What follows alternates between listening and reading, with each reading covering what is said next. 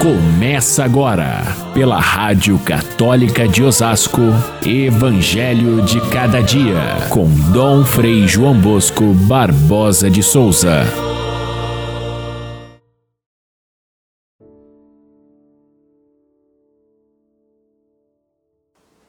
O rei mandou chamar os empregados aos quais havia dado dinheiro, a fim de saber quanto cada um havia lucrado. E depois de todos, ele disse no final: A todo aquele que já possui será dado mais ainda, mas àquele que nada tem será tirado até mesmo o que tem. Caríssimos irmãos e irmãs, ouvintes do nosso Evangelho de cada dia, Jesus está no final do caminho, quase chegando a Jerusalém.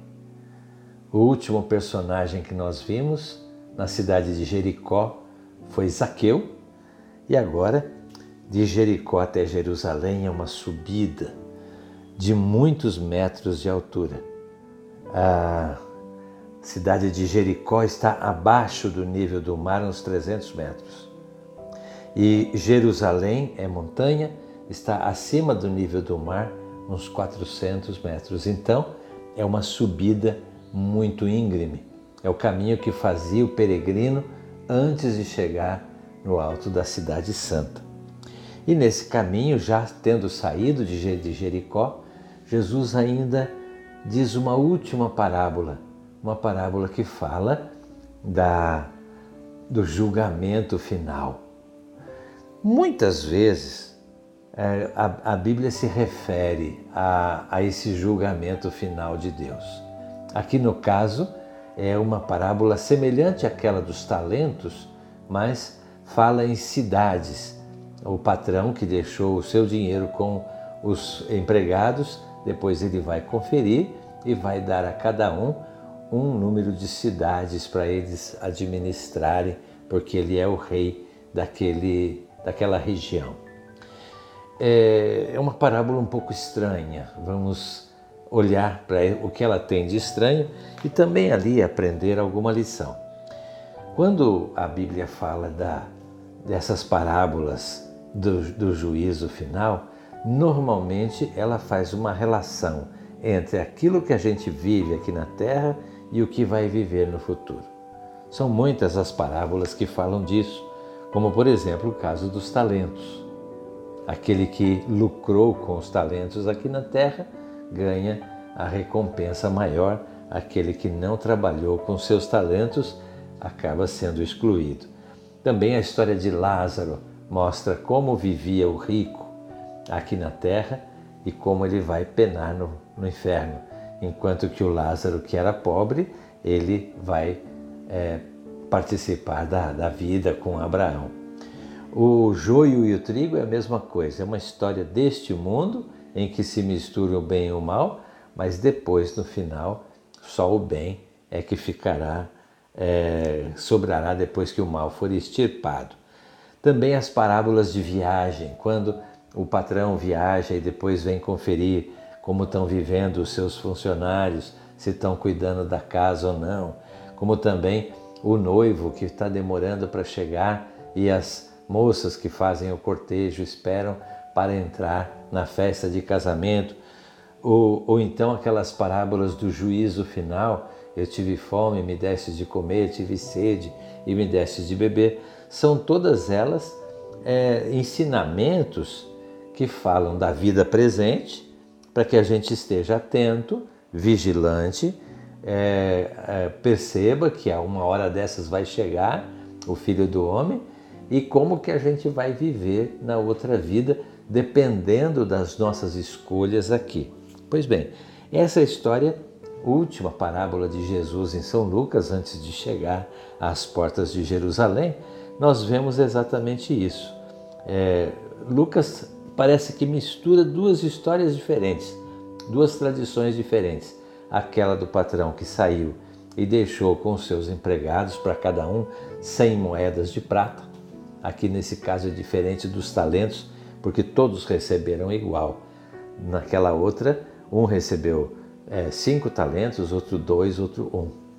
Aqui todos recebem a mesma chance para trabalhar.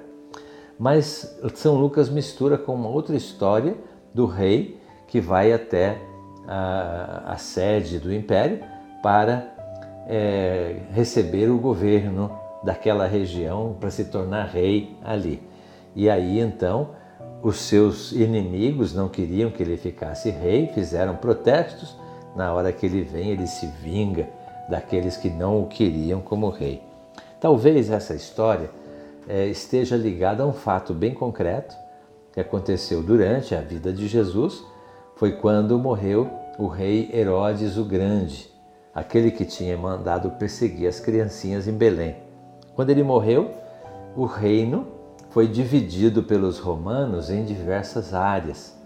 E o, o filho de Herodes, Arquelau, foi até Roma para conseguir o título de rei no lugar do pai. Só que os romanos eh, lhe deram apenas uma parte da, do reino e para os seus irmãos outras partes, porém é, sem o título de rei. Ele, ele foi acusado perante o imperador de ser muito sanguinário, muito cruel, e por isso então apenas lhe deram o título de é, é, tetrarca ou etnarca, porque ele era o, o governador daquela etnia dos judeus. Então, com esse título, ele foi ainda é, é, levado ao governo daquela terra, porém já sem prestígio. Ele, depois de dez anos, ele foi destituído pelos romanos, assim conta, contam os historiadores, e foi eliminado pelo Império Romano. Porém, essa história estava na mentalidade, na mente das pessoas, por isso Jesus se utiliza, ele faz até uma leitura do fato histórico para tirar uma lição dali. E esse rei sanguinário, então, quando volta, elimina os seus inimigos e ali estabelece o seu reino. É muito difícil para a gente fazer uma comparação de que o filho do homem, quando vier no final dos tempos, que ele, é, é, ele possa ser comparado a um rei criminoso desse, de jeito nenhum. Então é, é importante que a gente perceba onde é que está o ponto da comparação, para que a gente entenda realmente a parábola. O que Jesus quer nos dizer é que é, aquele que, que for fiel na, na, na primeira parte da, da história, que é a sua vida presente, vai receber a recompensa da eternidade. Aquele que não for fiel não vai receber o prêmio da vida eterna. Essa é a conclusão não só dessa parábola, mas também aquela dos talentos, ou a, a, a na, no Evangelho de São Mateus ou de São Lucas, a conclusão é a mesma. É, aquele que tem mais receberá mais ainda.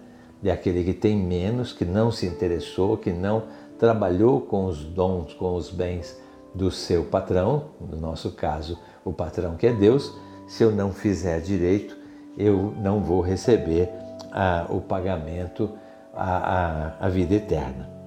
A quem será dado mais, ao que tem mais será dado mais ainda, e ao que tem menos será tirado até o pouco que tem. Duas coisas a gente pode aprender dessa expressão. Primeiro, que ela parece injusta, né? porque quem tem mais devia deixar o espaço para quem tem menos poder ganhar. Mas não é assim que acontece na vida. Na vida, quem se esforça acaba tendo mais conhecimento, mais fé, mais caminhada, mais compromisso com Deus, e a quem tem mais sempre será dado mais chance para que possa crescer. Enquanto que aquele que não se interessa, o pouco que tem ele perde.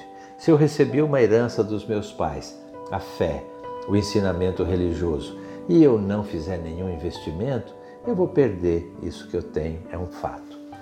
O segundo, a segunda maneira da gente entender é que aquele que se compromete aqui na terra, ele tem o pagamento no céu, que vai ter mais aqui na terra e mais lá no céu. Aquele que não se compromete, aquele que não se interessa, até o pouco que ele conseguiu fazer de bem aqui na terra vai ficar perdido, não vai ter solução.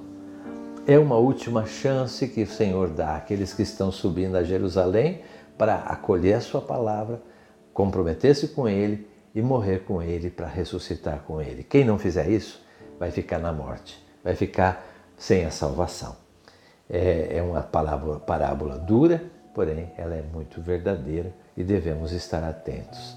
Fiquem todos com Deus. Até amanhã, se Deus quiser.